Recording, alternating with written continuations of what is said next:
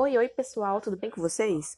Comigo tudo ótimo, começando a semana com o pé direito, né? Com essa segunda-feira maravilhosa, ensolarada, que faz a gente acordar de bem com a vida. E como vocês sabem, eu sou a Sabrina, aluna do segundo semestre do curso de Letras, e hoje vamos falar sobre o capítulo 12 do volume 2 do e-book Linguística Aplicada: Os conceitos que todos precisam saber. O capítulo é intitulado Leitura, Letramento e a Nova Identidade do Professor de Língua Portuguesa.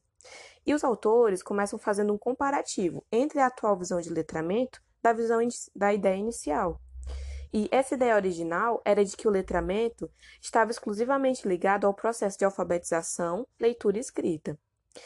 Então se limitava a codificar e decodificar possibilidades dentro da língua portuguesa.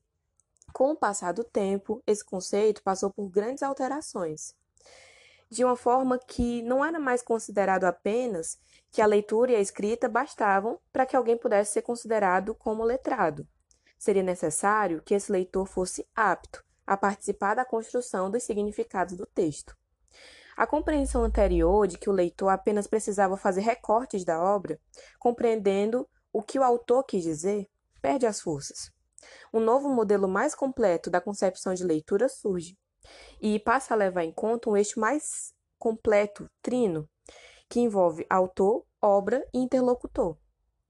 Isso remove o autor de seu original papel monopolizador e eleva a participação do leitor como alguém fundamental na construção de sentidos, levando ele a assumir uma postura mais ativa nessa interação. O leitor é dito construtor de sentido ou coautor porque ele completará com seu conhecimento de mundo as lacunas deixadas pelo autor da obra.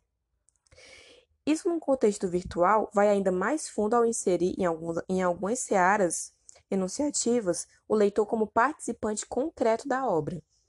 No capítulo, é trazido o exemplo da Wikipédia, uma enciclopédia online na qual qualquer pessoa pode adicionar ou editar informações sem que seja necessário que tenha reconhecimento acadêmico. Isso abre mais um parêntese colocando o internauta barra leitor como juiz, cabendo a ele filtrar as inúmeras informações de que as redes dispõem de acordo com critérios como autenticidade, relevância, entre outros. No caso de um leitor pouco experiente, pode ser que ele perca que ele se perca na vastíssima gama de conteúdo. Entra aí, de acordo com os autores, o papel da escola para guiar o aluno no caminho do aprendizado e leitura. Eles salientam o processo de formação de um leitor crítico e o essencial emprego dos mais diversos gêneros textuais no processo de ensino e aprendizado da língua. A própria postura do educador entra em questão,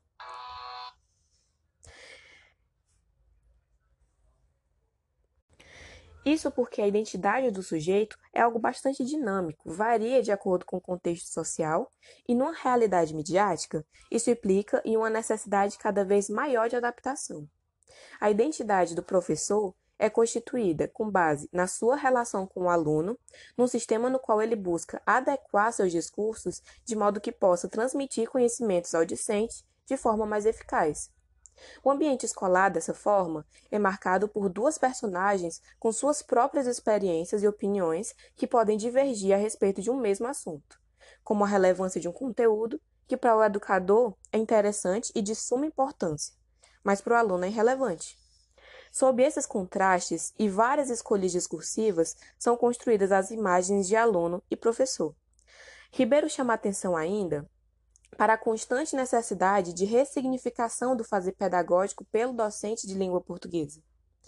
Este conta agora com um conjunto muito maior de possibilidades metodológicas proporcionadas principalmente pelas vias midiáticas, oferecendo para o profissional uma maior liberdade, onde ele não mais precisa segurar-se às amarras dos moldes tradicionais de ensino e um conteúdo ultrapassado, obsoleto, mas dispõe de meios que podem tornar a experiência ensino-aprendizado mais agradável e significativa para ambos os lados.